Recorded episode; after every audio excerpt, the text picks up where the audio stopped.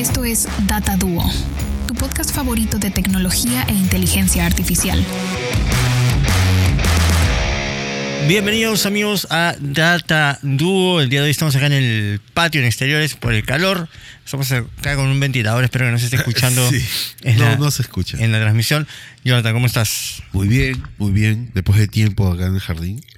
Más fresco. más Después de haber grabado virtualmente. sí, estuvo me bacán, gustó, ¿no? me gustó bastante porque teníamos acceso rápidamente al internet y podemos Eso. hacer cosas. ¿no? No, y aparte mostrar en pantalla directamente Claro. y todo ya queda pregrabado sin tener que estar editándolo. Necesitaríamos un. Jamie para que en esta situación algo así funcione, como Sí. Joe Rogan que tiene su... claro, claro, claro. claro. Definitivamente. La próxima hay que probar conectar cámaras así al- a la computadora para que tengas, para tener una toma más chévere. Ya, ¿no? claro, Sería interesante. claro que sí. sí. Bueno, ya quería hablar un poquito sobre el internet que justo he estado probando en estos últimos 3, 4 días. Justo Wind va a lanzar un nuevo internet que se llama XG Spawn. No había escuchado. Es una nueva tecnología, ahorita googleo más o menos de lo que se trata. Ya. Pero básicamente lo que hacen es multiplicar tu velocidad de internet así, pero a full. ¿Cómo hacen eso? Lo que pasa es que ahorita estamos, básicamente, desde que se lanzó esto de fibra óptica, hemos estado limitados, que bueno, limitados, entre comillas, Ajá. pues rapidísimo, a un gigabit por segundo, Sí, ¿no? que es la claro. velocidad máxima que te la da Ultra, que en parte creo que es también parte de Win, una cosa así. Claro, que son como 10 megas por segundo, ¿no? Más sí, más o menos. Eh, no, en realidad, ¿cuánto? Vamos a sacar el cálculo. Hay una calculadora de eso en, online. Un gigabit por Creo que son segundo. 8.9 megas. En megabytes, ok. Son. ah, me quiere mandar ot- otra web más adicional. Ya. ¿Cuánto es? 125 megabytes por ah, segundo. wow, es bastante más de lo que yo creía. Claro, o sea, te descargas 125 en un segundo, Wow. básicamente. La cosa es que con esta nueva tecnología XG-Spawn se está ofreciendo a través de la fila que ya está, porque fueron a instalarlo a mi casa. Lo que cambiaron fue el router, que es uno de. sí, el- mi router original era así, el otro es una cosa de este tamaño. Ah, así, wow, o sea, mucho más grande, mucho más capaz. Y esta nueva tecnología me permite llegar a velocidades de 2.5 gigabits por segundo. O sea, es mucho más veloz que a megabytes. Viene a ser 312 megabytes por segundo. o sea, en dos segundos lo han duplicado. en dos segundos te bajas lo que sería un CD, pues en, en- Claro, en la época. ¿no? wow. Es rapidísimo. Y, wow. Y también de velocidad de subida. Por ejemplo, si tú estás trabajando en un video, un video te pesa 20 gigas, ese tipo Ajá. de cosas, lo subes pues en un minuto, menos de un minuto, Claro, claro. El, el tiempo de, de subida. Y la verdad me he quedado sorprendido con la velocidad que se está ofreciendo.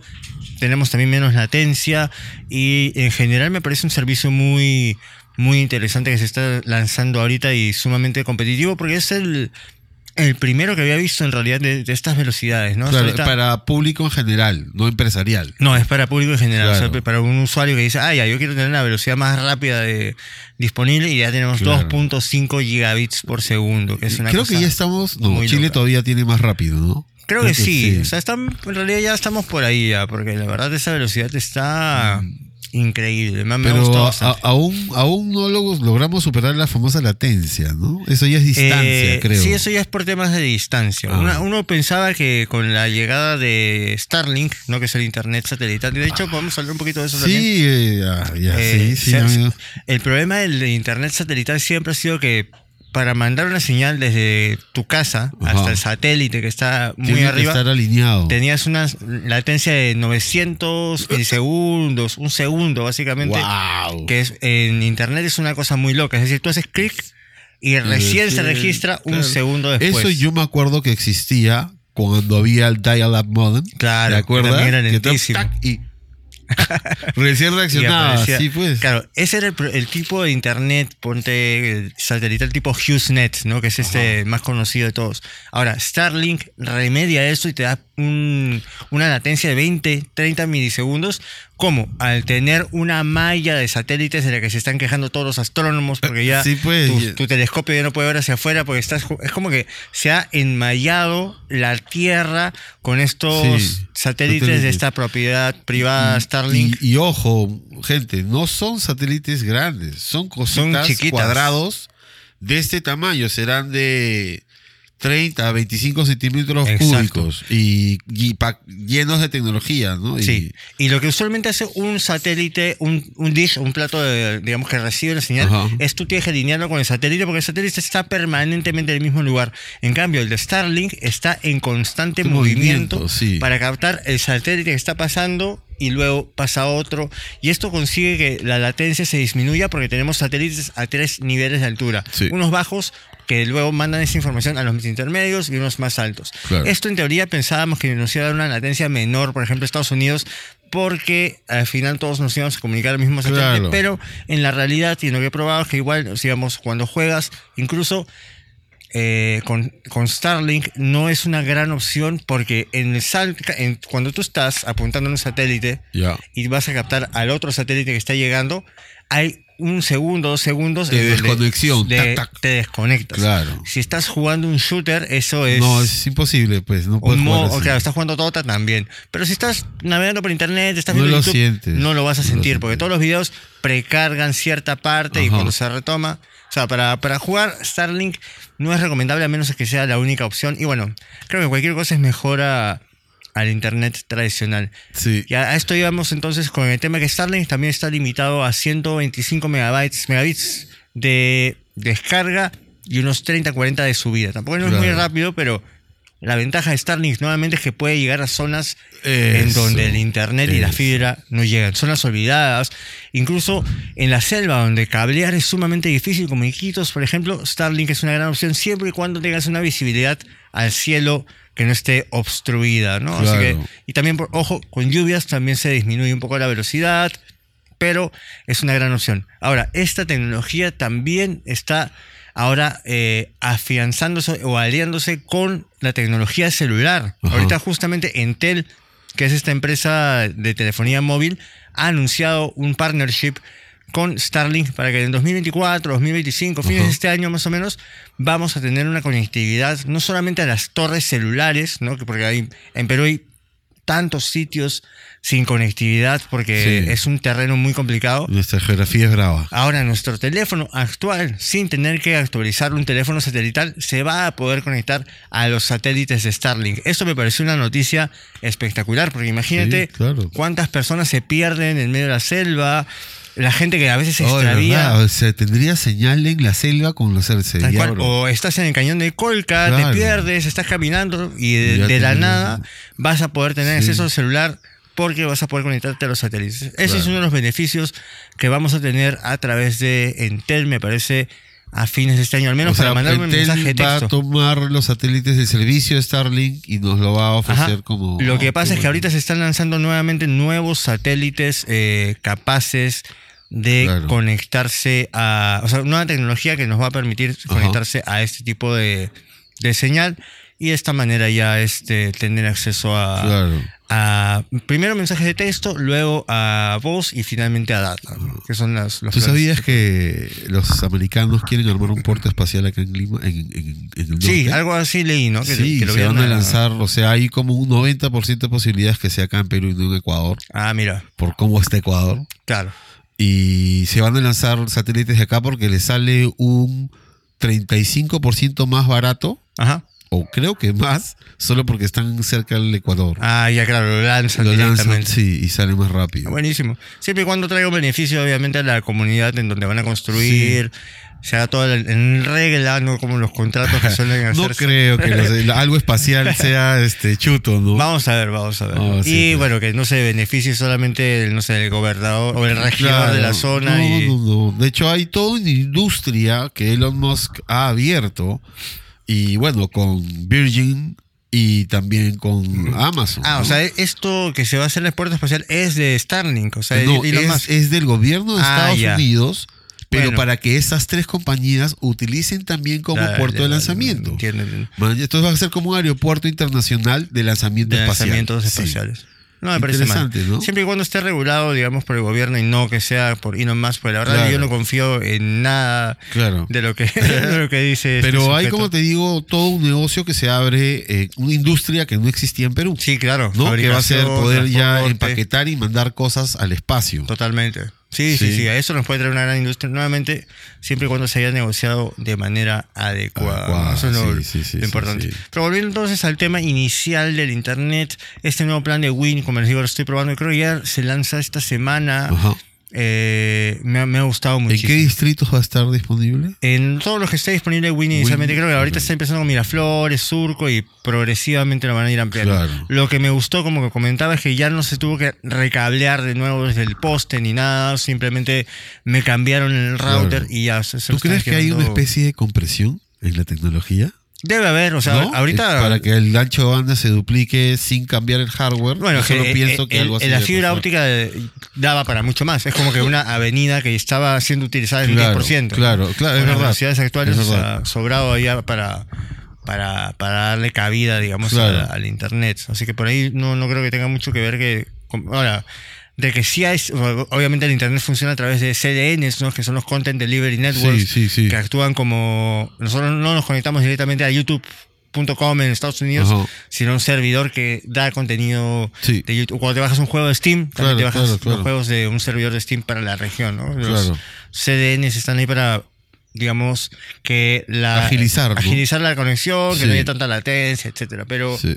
definitivamente me, me ha llamado mucho la atención la velocidad de descarga y carga y si son personas que realmente utilizan mucho internet, sobre todo los que nos beneficiamos de velocidades simétricas, ¿no? Que podemos subir o descargar archivos ya hasta más rápido que una red local. Yo tuve que cambiar básicamente todo mi cableado local Claro. porque mi, mi, No, mi no red claro. solamente era de un gigabit Y- por segundo. claro. Ahora he tenido que comprar De 10, switches 10. de 10 o hay también de Estaban muy caros hace están- poco. No, siguen caros. Siguen caros. Ahorita Wow. me estoy comprando de 2.5, o sea que es el máximo que tengo ahorita. Claro. Pero está más barato que lo de 10. Porque Sí, los, pues. 10 están cerca de los miles. ¿ah? Y ojo que también Sí. no todas las laptops y computadoras tienen acceso en su tarjeta de red a Claro, esto. también. Yo por suerte la computadora que me armé hace poco sí tiene una tarjeta Sí. Ethernet de 10 gigabits por segundo. Buena inversión. Recibe No es barata comprarla. Mira, está incluida en la placa. Ah, sí, la- ah, qué- Lo bueno es que la, la placa era una Asus de, de buena buena calidad, calidad, así que claro. por ahí no hay ningún problema. Claro. Pero también te puedes comprar un dongle, ¿no? Justo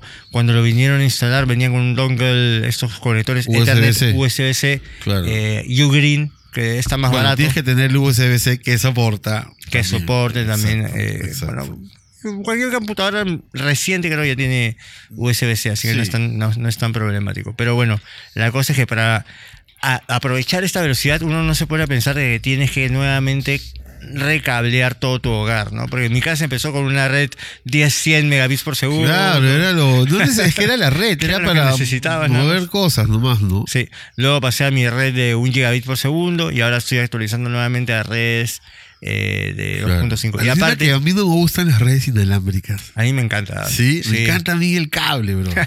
me gusta conectar. Sé que es un desorden, pero es como que nunca falla. Mi casa parece un tendedero de ropa porque estoy tirando un cable desde mi oficina del tercer piso hasta el primero. Y hay unos cables que ni funcionan. Claro, o sea, claro, a claro. largo plazo es una, una vaina. Yo sí prefiero toda la tecnología Sí, inalámbrica. inalámbrica. Y la verdad, Wi- Wi-Fi 7, Wi-Fi 6- 6E han mejorado muchísimo en tema de conectividad también. ¿no? Wi-Fi 6E es muy, muy veloz. Obviamente se satura si hay muchos dispositivos, pero para una casa normal, digamos, Claro. eh, a mí lo que me gusta de redes inalámbricas es ir calculando en dónde tienes que poner tu red mesh Claro. para que haya una cobertura. ¿Y qué opinas tú sobre la saturación electromagnética que generan todos estos emisores de radio? Sí, yo también creo que es un problema eh, que no hemos pensado, ¿no? Como igualito no, no pensamos yo- mucho yo en la te- te radiación comento algo. ultravioleta. Eh, hace unos años, cuando me perdí la columna, ya. eh, me traje este estos modems que lo conectabas nomás y tenía internet inalámbrico, ¿no? Captaban internet. Claro. Y lo puse en mi cama, encima de mi cabeza, pero como a una altura de medio metro. Ya. Brother, me comenzó a doler la cabeza. Sí, es, es, es este. Y ya se me está subió la sí. presión. o Basta sea, nomás con acercar, por ejemplo, un teléfono a micrófonos y vas a ver cómo genera cierto sí, claro, de, claro, interferencia. claro. por Eso es lo que a mí me pasa de vueltas de llenarme de señal, porque ya estamos con la 5G, 4G, radios, microondas por todos Claro. lados, ¿no? Pero Wi-Fi. hasta ahorita, incluso la, la red 5 de 5 GHz es menos, digamos, invasiva que la de 2.4, porque su rango de acción es menor. O sea, es en realidad la longitud de onda, ¿no? Claro. Qué tan alta es, ¿no? Yo creo que el 5G es más chico, creo que es Sí. mili- no milimétrico, creo que tiene 2, 3 centímetros, Ajá. Algo por ahí. Así que dentro de todo creo que incluso está más segura que la de 2.4 GHz que sí, de hecho hay casos de personas en otros países que no pueden, o sea, empiezan a, a tener Alergias, dolores de cabeza, sí, alergias, alergias, sí. no pueden estar cerca de un teléfono celular porque Ah. son muy perceptibles a, a este tipo de cambios. sí. Ahora, para Qué la- estar así moderno, Sí. ¿A dónde te tendrías que mudar? ¿A dónde? a Cañón de. Colca, por o ejemplo. vivir, o vivir en una jaula de Faraday, cubrir toda tu Claro, casa con una jaula totalmente, de Faraday. Sí. Bueno, ahí yo me iría al campo ya, fue un punto, ¿no? Claro. Pero sí, o sea, de hecho ya hay personas que sufren de ello y hasta ahorita diría que no han habido indicios ni, ni digamos, muestras de que redes inalámbricas de 2.4 GHz que se han utilizado desde que está Claro. el teléfono inalámbrico, digamos, hace 40 años, eh, haya tenido un efecto adverso en, En- en las personas. Claro, sí, sí, sí, yo, sé eso. Así Solo que- que me pasa de vuelta que haya tanto Claro. eso y hay una saturación que eventualmente no debe ser tan. ¿no? Por Sí. eso es que quizás es el cable me gusta más. Pero soy consciente que no es tan práctico. Eso. No, la de hecho, muchas veces yo lo que hago es cablear, por ejemplo, cuando tengo un punto lejano del otro, cableo esos dos para que la conexión sea más estable entre esos Claro, dos y claro. un, un router al medio, ¿no? que se Ah, llama ya. backhauling entre, entre conectores. Pero sí, definitivamente es un punto, a un punto a tener en cuenta. Yo sí, la verdad, soy fan de todo el tema de, que todo sea inalámbrico, Claro. que el 5G también este, por fin llegue a su verdadera realidad, no esta simulación ni de 5G bamba que tenemos en Perú. Es bamba. Sí, es totalmente. Sí, no es es que caro poner las antenas de 5G. Cuestan Sí. creo que 4 o 5 millones de dólares No, y aparte uno. tienes, justamente porque la señal es mucho más este, densa, tienes que poner múltiples antenas muy cerca entre sí. Y más corriente. sí. Así que definitivamente hasta que ocurra este, esta realidad 5G, porque yo estoy yendo a eventos desde el 2016, Ya. 2017. Que dicen decían, que hay 5G. "Ah, va a haber un cirujano que te va a operar estando en Japón, tú estás aquí y como la latencia es cero, es decir, tú mueves el dedo cero, y, claro, va a poderte operar del corazón estando en Japón. Esa era la- Claro, la, claro, realidad. claro. O que los autos todos van a estar interconectados con una red 5G, que pero es un auto, mueve así, el otro se va a dar cuenta y, Y va a reaccionar, claro.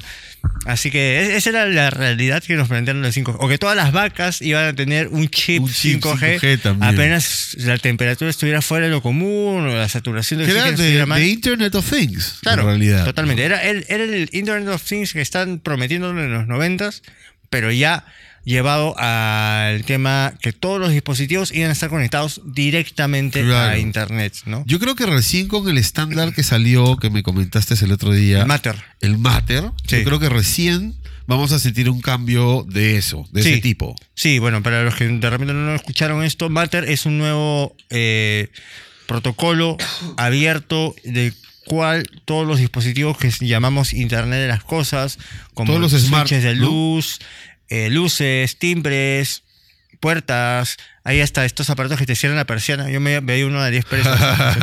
Eh, todo lo que sea y cosas para el hogar, incluso incluyendo parlantes inteligentes, van a interoperar entre sí, ¿no? Y eso es lo que consigue Matter, donde se ha conseguido unir a Apple, Samsung, Google, todas las grandes empresas están utilizándolo. Philips, por ejemplo, ya está migrando su Ah, sí. protocolo Hue a ¿verdad, Matter. no? Y sí, que había estado teniendo algunos problemas inicialmente porque, bueno, son productos que no están pensados para esta tecnología, sino están eh, siendo actualizados a ello.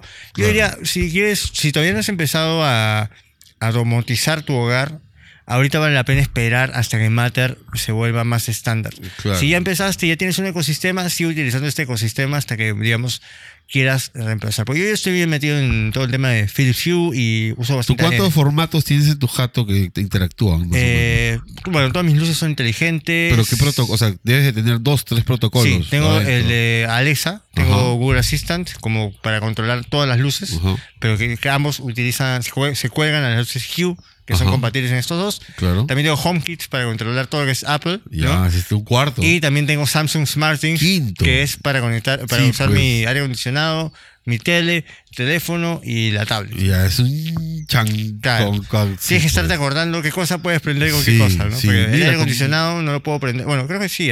Sí. Ahora lo, lo conecté a Google Assistant. Pero bravazo, ¿no? Porque Matter va a permitir que sea realidad. Claro, que tú digas eh, al aire nada más, a prender aire acondicionado, y que se Y encienda. no necesitamos 5G para eso. Simplemente. Eh, La este, teoría es que justamente la, eh, puedas tenerlo de manera independiente a tu router en el hogar, ¿no? Porque hay un montón de dispositivos que de repente son... Compartes el ancho de banda de tu casa y es como que no le estás quitando a nadie. Y además el ancho de banda de estos dispositivos, ¿cuánto es? Es nada. No, claro, Es pero digo, es que, on-off, ¿no? es que a veces, así. acuérdate que no, por ejemplo, tienes una luz en la puerta de tu casa. ya. Ahí no llega el internet.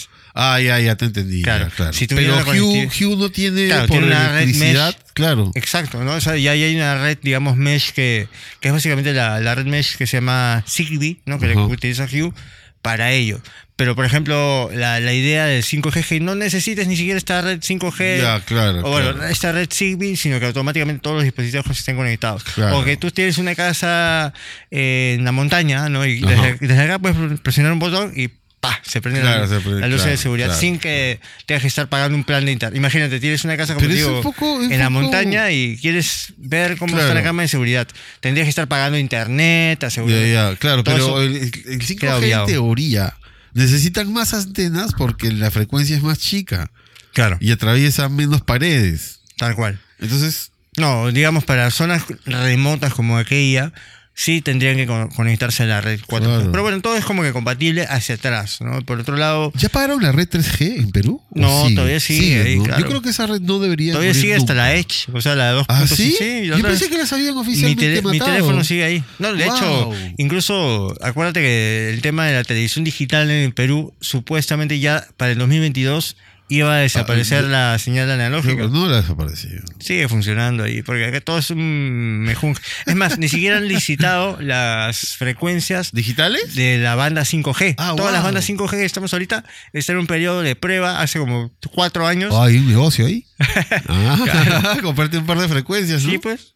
Si tienes plata, billete Claro, para, sí, invertir. no es barato, normal. no es barato. Este, no, pero como te digo, están en un periodo de prueba porque el Ministerio de Transportes y Comunicaciones, que por otro lado, ¿qué hace un ministerio que se ocupa de comunicaciones y transportes Transporte. metidos en uno solo? Esa vaina es ya muy, muy ochentera, creo yo. Ya cuando. Sí. Ese es un ministerio que básicamente nació cuando la gente te- levantaba su teléfono y empezaba a discar con dial. Claro. Sí, Ahorita- pues yo creo no lo había visto pensar. Sí, De- pues debería comunicaciones debería ser aparte un ministerio de tecnología. de tecnología, ¿no? que se ocupe de sobrever comunicaciones y todo el tema tecnológico a nivel Yo creo que sí de tecnología, pero comunicaciones aparte, porque es interacción entre humanos y máquinas. No, Debería pero- haber reglamentaciones diferentes. Pero es que eso lo a puedes ver dentro de- del Ministerio de Tecnología, porque finalmente las comunicaciones van a estar intrínsecamente ligadas siempre A la los tecnología. avances tecnológicos. Ya, claro, O sea, claro. Y esto va que sea un, digamos, un, un ministerio que sobrevea todo el tema tecnológico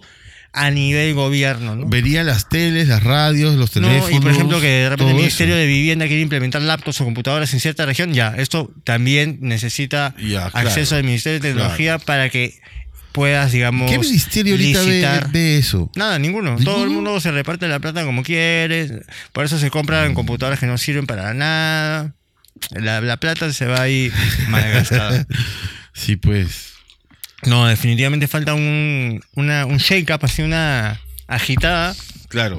Porque nuevamente, como el Ministerio de Transportes ve comunicaciones, no tiene absolutamente nada que ver. Claro. Que tenía sentido, como te digo, en los 80s, pero ahora, 40 años después, es totalmente ilógico. Sí, ¿no? es ilógico. Sí, Sí, sí, sí. pues. Así que nada, así estamos en temas de conectividad acá en el Perú. El Win nuevo está bueno. Starlink nuevamente me parece un buen servicio, sobre todo si estás en unas zonas alejadas. Mucha gente me escribe quejándose de que el internet en la selva es muy lento. Y Hay motivos, pues, pero ojo, Hay es, motivos. es caro, cuesta 193 soles What? al mes. eh, ¿Y de qué velocidad? De, Como te digo, de- 125 megabits por segundo. O sea, bajas al 10 Ah, megas. Pero a veces es la única opción, ¿no? Pero no- ahí- y eso que no todos llegan a 10 megas, no lo creo. Deben No. llegar a un mega. un No, y aparte, como te digo, si hay, como es un plato conectado a un satélite, si hay este lluvia, o hay truenos, o hay rayos, mucha hay humedad, claro, sí. puede empeorar. Pero igual me parece mejor opción que el HFC que te ofrecen Claro, Claro. Movistar, etcétera, en la selva. Hay que no denunciar, pero comentar lo que vistes eh, en la Titicaca que estaban auxiliando Ah, a la gente con electricidad. hablando de electricidad. Hablemos de eso, hablemos de eso. Sí, tuve la oportunidad de ir a Puno eh, de vacaciones y visité los Uros y Es resulta que patrimonio, es un patrimonio y la gente, todo. Resulta, claro, y aparte son personas bastante humildes, ¿no? Que eh, viven principalmente la pesca. Ahorita están migrando su rubro más a turismo, Turismo, porque ajá. la pesca ya es- no, no les da, básicamente. El, lago se está secando por el cambio climático y las peces también se están muriendo. Y aparte ahora han abierto ya criaderos artificiales, ha entrado la gran industria. Ya, industrializaron la pesca, la pesca artesanal está más Claro. difícil. De, de hecho, me contaron que la trucha del lago Titicaca Ajá. no es originaria del lago, es una Es trucha traída, sí, canadiense. Claro, es ¿no? canadiense, la Rainbow. ajá, Claro, la- que se ha comido a los peces de la Sí, zona y ya no hay forma de rescatar los peces originales Sí. que solamente son de consumo, digamos, para el- la gente en Uros. Y son unos pescados deliciosos, te diré. Sí. Los nativos, uff, los Porque probé cuando tú- fui allá. Tú vas al pueblo de Puro y de verdad solamente te venden trucha por todos lados. Trucha tal cosa, trucha tal otra. Sí. Así que se ha vuelto como que el plato bandera eh, artificial de la zona porque no era original. Bueno, la cosa es que... eh, ¿Qué ha pasado con Me ellos? metí Cuéntame. a una casita de, de estas personas que los uros, para los que no conocen, son es una, digamos, una población donde creo que hay 2.500 familias que viven En islas islas, flotantes, flotantes, ¿no? hechas de totora, del junco, ¿no? Este que, que crece bastante ahí en el lago Y Titicaca. que tienen que estar reponiendo interdiariamente, Y que- creo, ¿no? Sí, tienen que estar poniendo sumamente capas cada cierto tiempo porque, ojo, estas casas se van hundiendo con el tiempo. Eh, me dijeron que el promedio de vida de una casa más o menos es 40 años. Wow, es. Luego ya llega como que pegarse al suelo y ya no se va a mover, entonces tienen que, digamos, ya eh, se deshacen en el mar, etcétera, y tienen que volverse a hacer Claro. Que debe- no debe ser rápido ni barato para ellos. Claro, ¿no? Y de hecho se juntan varias familias a vivir en una y yo justo visité una de las pequeñas islas flotantes donde habían ocho personas más o menos. Esta persona me invitó a su, a su hogar y me contaba un poquito de cómo tienen electricidad ahí, que es básicamente a través de paneles solares, lo cual le trae un beneficio porque me contaba esta persona también que en un momento se quedó dormido eh, con la vela y, Y, se encendió uy, media, wow. media isla después de haberse Claro. despertado.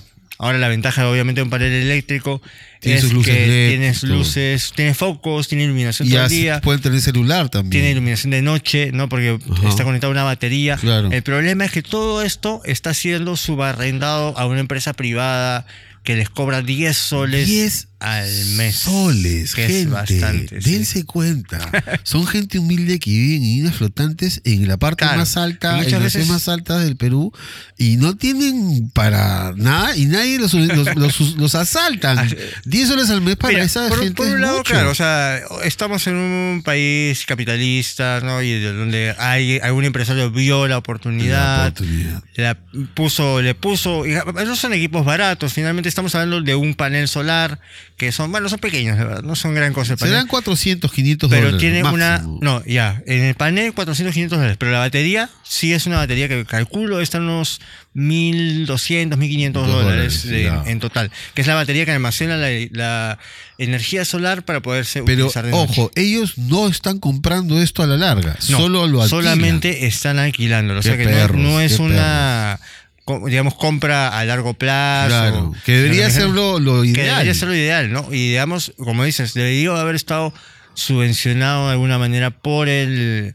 gobierno, pero bueno, ya sabemos cómo es, cómo de Pero bro, no, no es que, no, es que, no es que eh, paguen pues dos millones de soles al mes, son 10 soles por cada familia, no Claro. es mucho.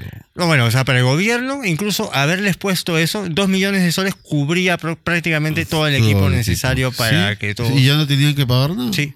Y o, o les cobrabas tres soles al mes para como que cubrir una parte de tus gastos y hacerlo exacto, simbólico. exacto. Pero bueno, sabemos que lamentablemente el Perú, eh, Lima es una cosa y el Perú es El es Perú otra es cosa. otra mira, cosa, mira, por sí. ejemplo, cómo están en Iquitos, en Belén, ¿no? El río está sumamente cochino, es un pueblo totalmente abandonado. Sí. Hay partes incluso de la selva que ya se sienten hasta brasileros, porque muchas veces tienen mayor acceso a aductores, a, a comercio de Brasil, De que en su porque está claro. totalmente abandonado, ¿no? Así Sí, que pues. lamentablemente es un ejemplo de cómo eh, la tecnología ha ayudado a estas personas en Puno, pero les resulta un poquito caro para eh, Mm. los gastos mensuales. Que, pero bueno, como te digo, para, para ti, para mí, de repente 10 soles es pagable, no es mucho, ¿no? No, Eso Claro. es bueno, normal, pero nuevamente, si nos ponemos en la perspectiva de que es una persona que tiene que alimentar a varias personas, que su negocio principal es pesca, ¿no? Que a veces Sí.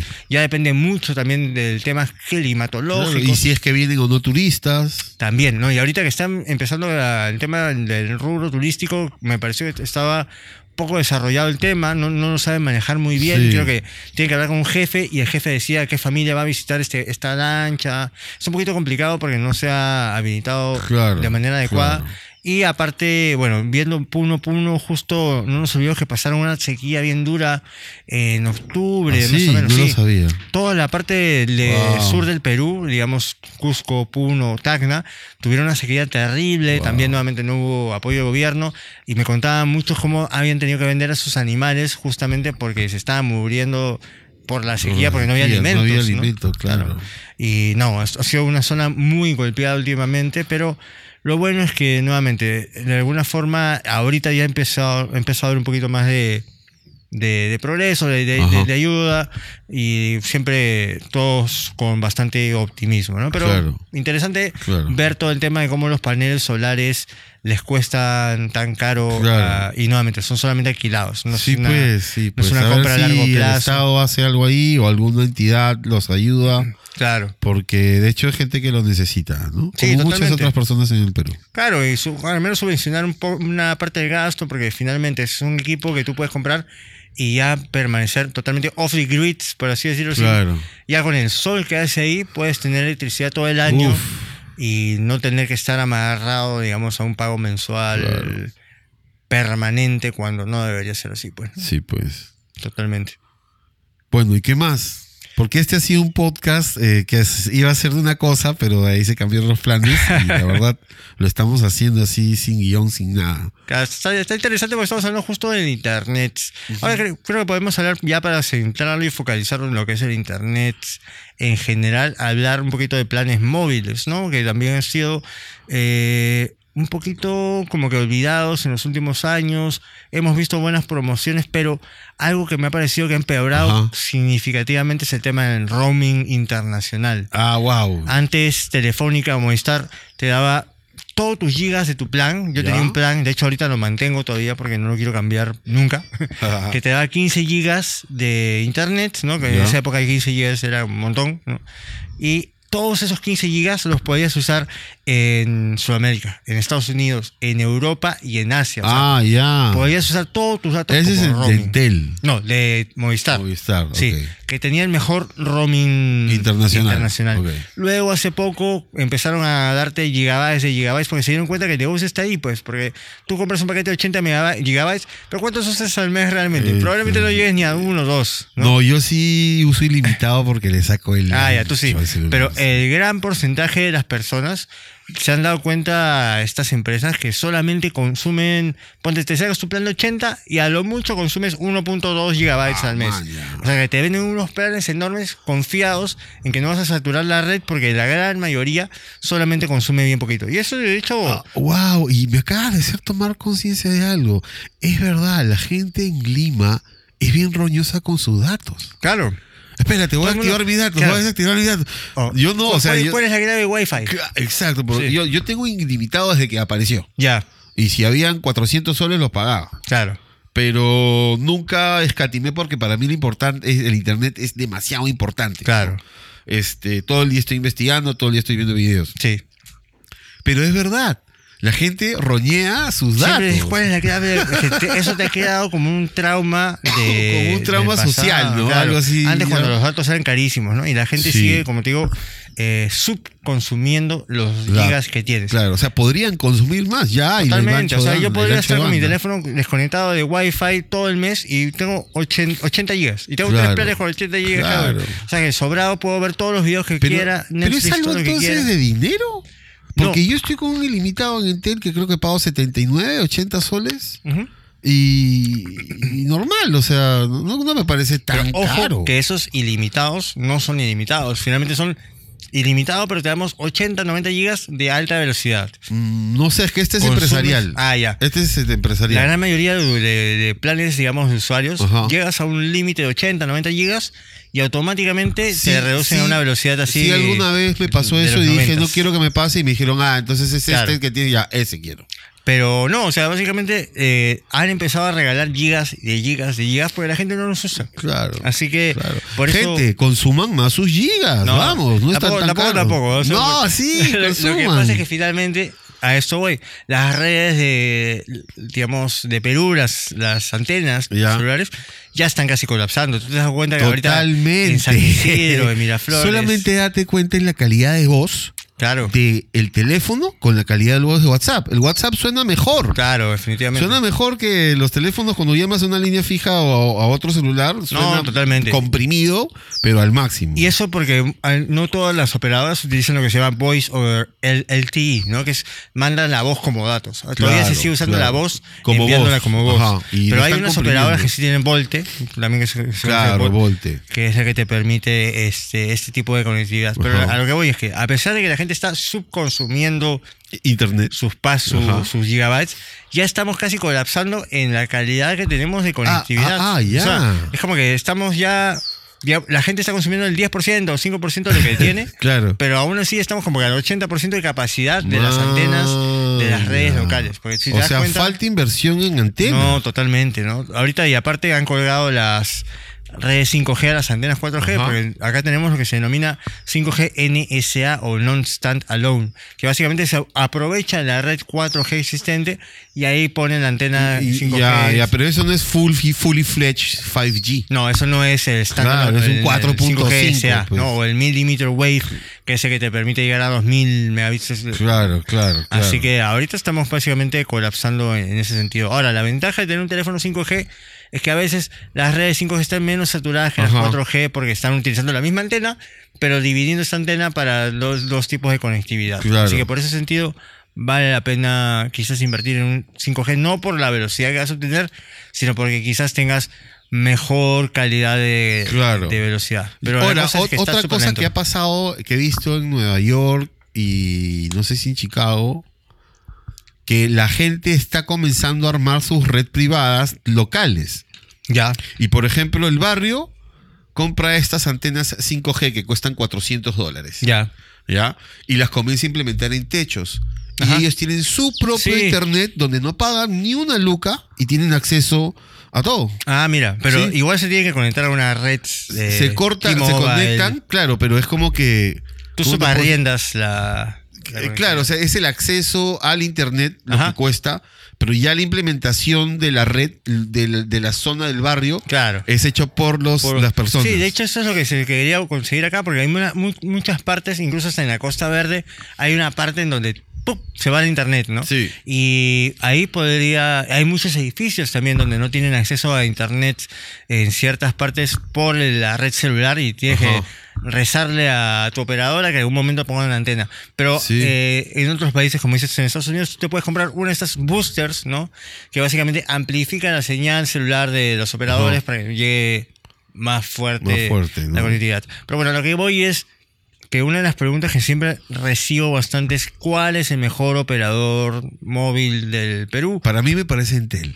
Y a mí yo también diría en, A mí me parece Entel Mira. en calidad de internet, velocidad, calidad de sonido, eh, te- la atención. Ya. Lo malo es que solo es Lima, no Es- puedes ir afuera. No, depende, ¿ah? porque en Puno, ¿Sí? por ejemplo, Entel ¿Sí es llegaba? muy, muy bueno. ah, wow, qué y eso bueno. es justamente lo, lo que quería comentar. No importa mucho el operador, sino qué tal es la cobertura en tu región, Región, en tu claro. distrito, en tu barrio, en tu casa, ¿no? Porque a- a- tan, digamos, eh, paupérrima es la, la- la instalación de redes de nuestras operadoras, ¿no? Es que es verdad. Claro, es verdad. es, la verdad, es es- verdad. es tan mala que a veces hasta en... Puede que en el distrito haya una cobertura buena, pero en tu casa no llegue bien. Así que antes lo que yo siempre recomiendo es cómprate un chip prepago de todas las operadoras, pruébalo en los, los sitios que más frecuentes y ahí en base a eso ya cómprate la operadora que tú necesitas. Claro. Ahora, como preferencia yo también creo que tengo una preferencia por, por Entel por su plan familiar. ¿no? Que Wow. esto yo por ejemplo saco un plan que te da pagas creo que por una línea principal puedes Ajá. pagar ponte no sé 60 Ya. 70 80 soles y por líneas adicionales pagas 35 soles creo 30 soles Que se cuelgan que de- tienen todos los beneficios de la de, ¿De la, la, otra? de la principal Wow, O sea, te dan como que clones Ajá. más baratos. Claro, o sea, Wow. en lugar de pagar, ponte tres líneas de 80 soles, pagas una línea de 80 soles y dos líneas más de 35. Y esas tienen todos los comparten, beneficios. comparten No. los mismos gigas. Todos tienen sus gigas aparte. Ah, eso me pareció bueno. Eso está bueno. Yo por eso he sacado como tres líneas ahorita de, de Entel para Claro. poner en diferentes celulares. Y cada línea adicional me cuesta 35 soles. Ya. Y tengo acceso a todos los beneficios de la línea principal que tiene, como te digo, 80 gigas, todo esto de acá. Yo alucino que tengo Entel desde que había Nextel. La no he usado otro operador. Mira. No he usado Claro. No, he usado Claro cuando tenía 16, que era Team. Ya. 16 años. No has usado Bell South, yo he usado Bell South no usé. en alguna no oportunidad usé. Bell South. Y que después fue después fue. Movistar y de ahí hice mi empresa y brother, más de 10 años, más de 10 años, 15 Y años. te ha ido bien. Sí, que no lo he necesitado cobertura, cambiar. La cobertura de Intel es un poquito mala. o es sea, mala, pero me en- gusta dentro de Lima.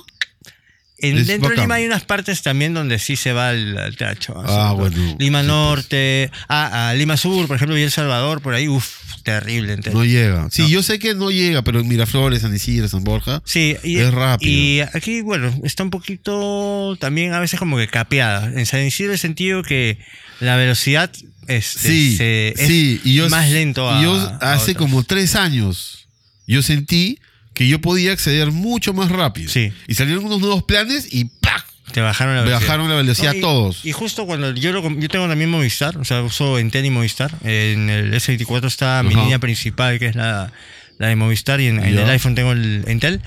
Eh, aquí a veces noto que la velocidad de Movistar es mucho mayor en A ver, a ver, entremos a, speed test. speed test ahorita. speed test. Vamos a hacer un speed test. Sí. Eh, a ver. Pero nos tenemos que conectar al mismo proveedor, ¿ah? o sea, el servidor. Ah, ya. Busca ¿Cuál? aquí uno que sea, a ver. Aquí tengo by Ocla, fast.com. Con este este que dice Sirion. O sea, en cambiar servidor pones No, Sirion. pero ¿cuál link entro? Ah, no, eh, métete al primero, claro. Al primero, ahí. claro. Y ahí cuando te pregunte qué, qué te- es- test de servidor buscar, busca uno que diga Sirion, que es C-I-R-I. Ah, estoy con Red Científica Peruana. Mm, a ver, presenta tu A ver. teléfono. A ver, a ver. Ah, ah, bueno. Yo, yo lo hago en mi teléfono, Ya. acá también tengo este Entel y tengo la app, así que acá puedo probar. Porque ese ambos. es Entel y ese es claro, ¿no? No, en- claro, nunca voy a hacer en la vida. es Entel y este Movistar. Ya, Ya, ambos, bacán. Ambos están conectados Ajá. ahorita. A ver, muéstralos a la cámara. Ah, pero espérate, estoy conectado acá al Wi-Fi. Tengo que desconectarme al Wi-Fi. Ya ves, roñoso, tú tampoco quieres gastar. Y ahora sí, Entel, ambos en Sirion, Movistar. Ponemos Go. Muy bien, están casi igual. Ya termino ahí. Ah, no, recién. Terminaron. Hay una diferencia, Arturo. ¿ah? Uno es casi un tercio más rápido. Ah, mira, ahorita. Guau, ya ves, te digo No, que Entel es más ahorita rápido. Entel está bueno. Ya ves, sí, sí, yo sí. te digo, en esta zona la señal de Entel es potente. Acá está 51 y acá está en 7. Hay una gran diferencia. Decepcionaste. Eso es. Y de eh, subida 5 y 2 por el otro lado. Ya. Pero. Eso en este, YouTube hace la diferencia entre 720p y 1080. Claro. O entre 4, Ahora, 480 y 1080. Ambos dicen 5G. Y esa No, velocidad es pues, una es ridiculez. mentira, o es mentira. los dos que se hasta el perro. porque realmente 51 megabits por segundo del No 5G. te es pases, una vergüenza, pues, ¿no? Tiene, entonces la teoría que dices es verdad. Nos capean a todos Sí, en claro. exageración. No, y de hecho, eh, si te das cuenta, muchas veces el operador también tiene la potestad de limitar la velocidad en la que tú, tú cargas YouTube. No puedes poner 1080, se, se lo deja en 720. ah, a mí 480. nunca me ha pasado, ¿ah? Sí, pero sí, sí. lo, he Maña. notado. Ujú. Bueno, yo acá tengo eh, 10 megas por segundo, pero de fibra de, de empresa. Claro. No de, o sea, son, nunca me quitan nada. Claro.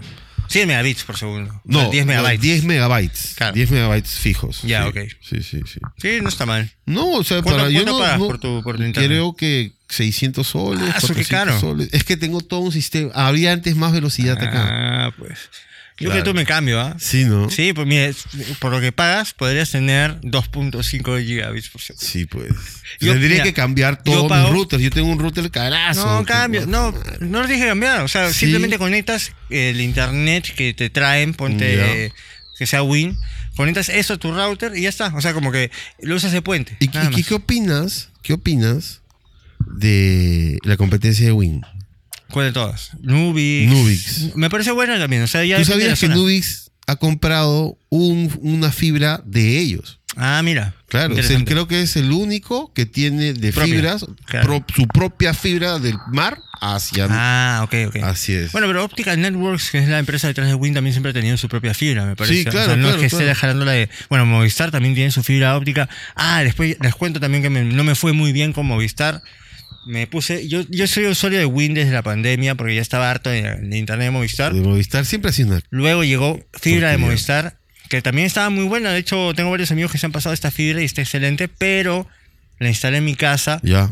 Y tenía unas caídas una vez por semana que tenía que estar subiendo a Eso. el router. Y escucho que toda la gente se queja de eso. Estás Sí. tranqui y de repente, ¡pum! Ya no hay. Y no hay Exacto. por medio minuto, un minuto. Exacto. Así Sí. que dije, bueno, voy a cancelar Movistar, me quedo con Win porque nunca he tenido grandes problemas, No. salvo cuando estaba la pandemia, que sí creo que se caía frecuentemente por la cantidad de demanda que tenía. Y llamé, oye, la cancelación de servicios de Movistar es Ajá. el dolor de cabeza más grande. Brother, no te dejan cancelar. Y te hacen dos meses pagar hasta que. que Sí, no, yo, yo estaba escribiendo en el mensaje de texto, quiero cancelar. No, pero podemos hacerte una oferta No, para descontarte, claro. ¿estás seguro? que-?" Y ah, al final tuve que, literal, contactarme con un contacto de Movistar para pedirle, oye, por favor, cancélalo porque ya me tienen harto. Man, ya has Y, tenido que sí. hacer eso. Y wow. fue terrible, la verdad. Así que desde ahí ya no pienso contratar. En general, de- a mí Movistar nunca me ha parecido una empresa tan confiable y siempre es como que. A mí siempre me fue bien. ¿no? Yo he tenido, mira. Speedy, Cablenet. Speedy, tenido- Claro. wow, ese es del 2001, Claro, ¿no? he tenido todas las, todos los tipos y variantes de internet de Movistar. Tenía ese que se conectaba directamente a la tele, que venía con un decodificador y navegabas Ya, internet claro, por tu en- tele, tu tele, que era súper lento. que era lento, pero era más rápido que el dial-up en esa época. ¿no? Sí, sí, es verdad. Y de Wow, ahí, me había olvidado sí, de toda eso. mi vida ha sido Movistar. Y después me cambié a Win.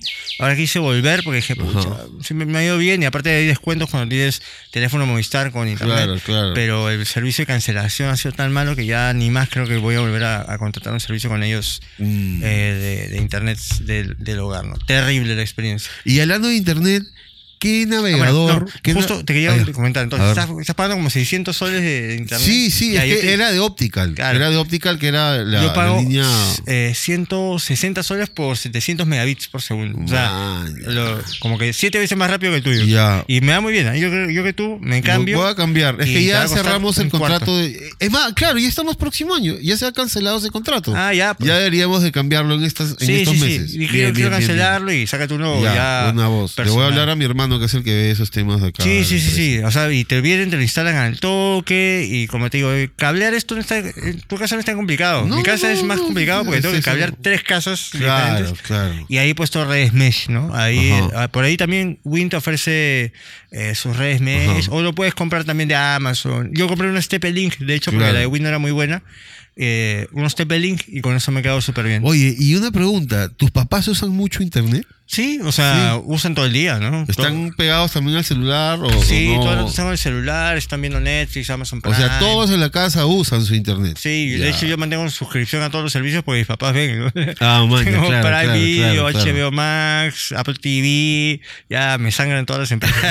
Ne- Netflix, ¿qué más? Este, Disney Plus, Disney Plus, Star Plus, Hulu. Hulu, Star Plus, que es Hulu para Latinoamérica. Ah, así ya, que ya, ahí estoy un poquito complicado eso. Estás gastando bastante al mes en esa huevada. Sí, no, la saqué, la saqué de una cuenta y son como... ni- ni- No, lo digas, sí, son- es bastante, es bastante. Pero bueno, estás divirtiendo a tus papás. Sí, yo también veo series, cada que viajo. Ahorita estoy viendo vari- varias series. Pero bueno, estaba hablando de navegadores, ya para cerrar el Sí. tema, porque nos vamos a pasar del, del Sí. tiempo y se van a apagar las Este, cámaras. Las cámaras, sí. Sí. Este.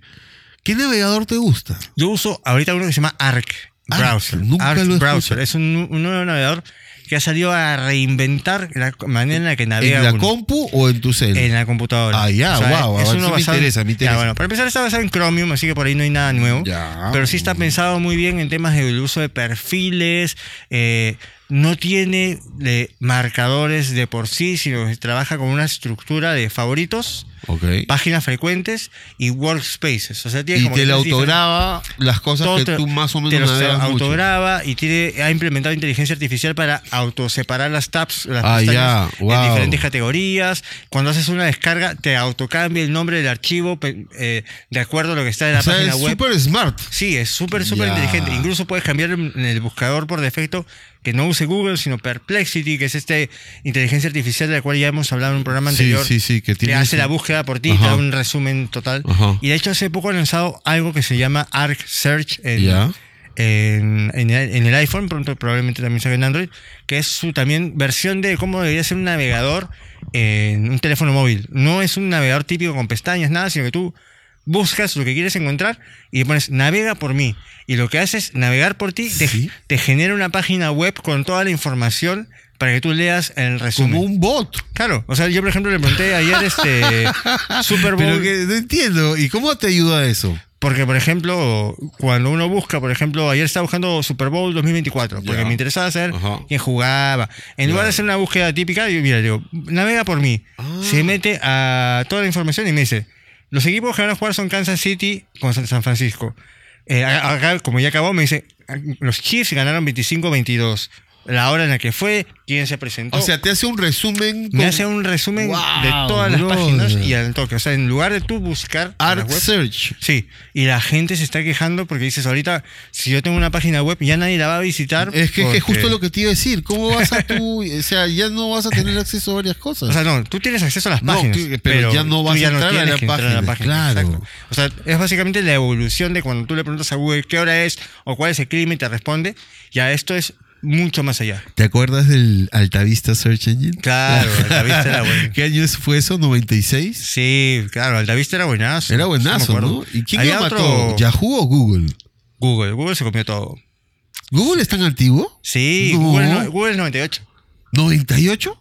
Yo pensé que era 2001. No, no, No, Google es el 98 y 98. se comió todo el negocio. Habían varios, pues NeoSeeker, yo me acuerdo uno de una arañita. Seeker, claro, la arañita también. Eh, sí, había sí. varias, varias opciones de navegadores. Pero Google era Antes mil era veces libre el navegar. Google nos ha capeado horrible No, pero por otro lado, cosas. uno empezaba a usar Google. Bueno, por algo Google ganó todos. Y era porque era la página más simple con los mejores resultados. Sí, es la Porque verdad. para meterte en el buscador de Yahoo, tú tenías que registrarte a Yahoo. Ah, para- sí, O a AOL, Sí. American Online, me parecía También, AOL. ese sistema más estúpido. Sí, así que así hemos evolucionado. Bueno, pero Arc es muy bueno. Ajá. Hace poco ha lanzado su versión para Windows, porque hasta ahorita es solamente Mac.